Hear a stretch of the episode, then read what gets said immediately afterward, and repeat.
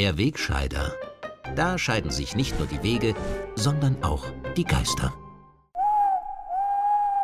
In dieser Woche sind in Österreich wieder einmal zwei Ministerinnen zurückgetreten und die Regierung ist neuerlich umgebaut worden.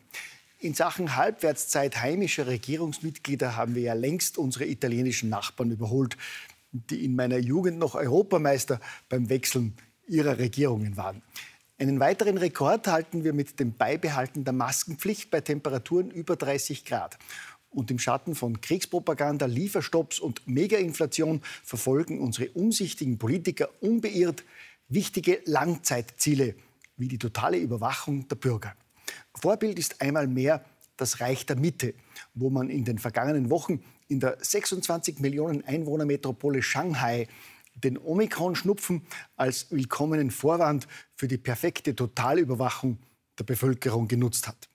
Unterstützt durch zigtausende Kameras, Drohnen und Roboter wird lückenlos kontrolliert, ob sich die Menschen an Maßnahmen und Verbote halten. Und gegebenenfalls werden schon mal Eingangstüren von außen verschlossen.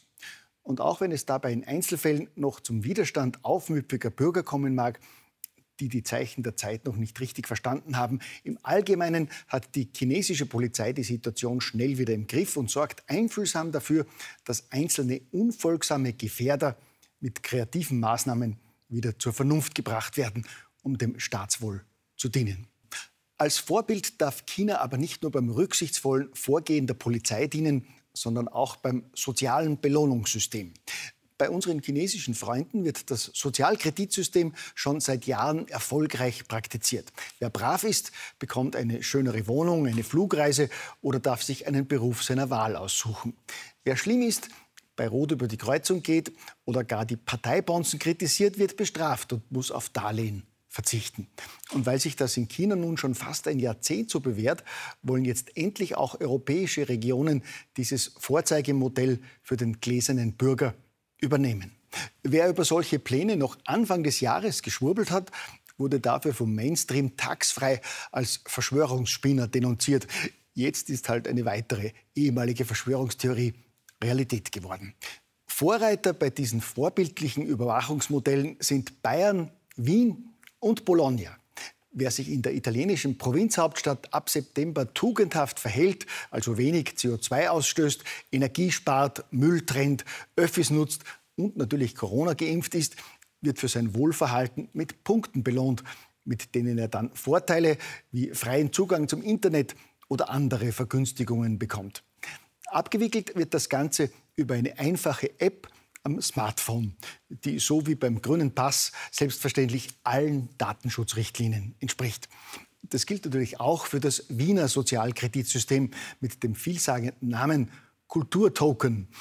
Auch in der Donaumetropole sollen ab Herbst tugendhafte Bürger belohnt werden, die statt mit dem Auto zu fahren, ihr Fahrrad oder öffentliche Verkehrsmittel nutzen. Und zwar mit Ermäßigungen bei Kultureinrichtungen und Veranstaltungen. Ähnlichkeiten mit Maos Kulturrevolution sind natürlich rein zufällig und nicht gewollt. Auch das chinesische Vorbild eines Sozialkreditsystems wird von der Stadt Wien entschieden in Abrede gestellt.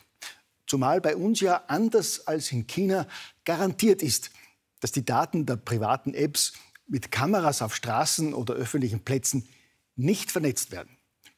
Bedenken kleinkarierter Datenschützer sind ebenso unberechtigt wie bei einem weiteren smarten Überwachungsprojekt der Stadt Wien, bei dem künftig alle Einfahrtsstraßen in die Wiener Innenstadt lückenlos mit Kameras überwacht werden sollen.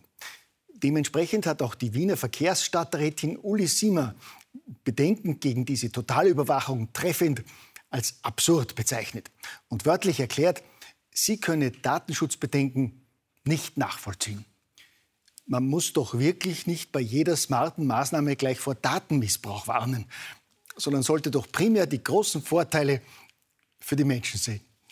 Die beste Waffe gegen die Geldwäsche einiger Krimineller ist doch, wenn wir für jedermann das Bargeld abschaffen. Das beste Mittel gegen Kindesmissbrauch im Netz ist es, jeden privaten Schriftverkehr im Internet lückenlos und ohne jeden Verdacht zu scannen und zu überwachen, wie es die EU-Kommission jetzt plant. Natürlich würde mit dem soeben präsentierten Chat-Kontrolle-Gesetz jeder Bürger unter Grundverdacht gestellt und seine Grundrechte weiter massiv eingeschränkt. Aber so wichtig sind doch das Recht auf Privatsphäre und das Briefgeheimnis auch wieder nicht. Ich meine, die wahllose Beschlagnahme der Handys einiger vogelfreier Politauslaufmodelle durch die WKSDA hat doch gezeigt, dass man zur Aufklärung schwerer Kapitalverbrechen eben manchmal auf Grundrechte Einzelner verzichten muss. Da geht es schließlich auch um die gute Sache. Und wenn es um die gute Sache geht, passieren eben manchmal kleine Kollateralschäden. So wie in dieser Woche im ZIP-Magazin des ORF, wo anlässlich der neuerlichen Regierungsumbildung auch das Platzen der türkisblauen Regierung vor drei Jahren in Erinnerung gerufen wurde. Die Regierungsmitglieder kommen und gehen. Erst der Vizekanzler, ihm folgt, nicht ganz freiwillig, der Innenminister und mit ihm die ganze blaue Regierungsbande. Ups, die ehemaligen FPÖ-Minister als blaue Regierungsbande zu bezeichnen, ist vielleicht eine Spur übers Ziel hinausgeschossen. Aber dass sich der ORF gleich dafür entschuldigt, ist auch wieder übertrieben. Auch wenn die offizielle Erklärung für den Eklat fast noch einmal eins drauflegt. Das Wort Bande sei in der Bedeutung von familiärer Bande gemeint gewesen, um die enge Gemeinschaft der FPÖ zum Ausdruck zu bringen, heißt es dazu vom Staatsfunk wörtlich. Recht viel dämlicher kann man sich eigentlich nicht aus der Affäre ziehen, gell? Aber egal. Während man bei Servus TV selbst mehrfach gekennzeichnete Satire mit staatlicher Zensur zu belegen versucht, herrscht beim Staatsfunk offenbar generelle Narrenfreiheit. Da geht es unseren deutschen Nachbarn ja nicht viel besser. Während dort rote und grüne Paradelinke im Namen des Pazifismus immer noch mehr Waffenlieferungen fordern und eine verhaltensauffällige Witzfigur in der Rolle des Gesundheitsministers via Fernsehen ungeimpfte Mitbürger diffamiert und weit ab jeder Wissenschaft Schwachsinn verbreiten darf, wird ein friedvoller Humanist wie Professor Süscherit Bhakti von der Generalstaatsanwaltschaft wegen Volksverhetzung angeklagt. Ein derart finsteres Szenario hätte sich nicht einmal George Orwell vorstellen können. Gell?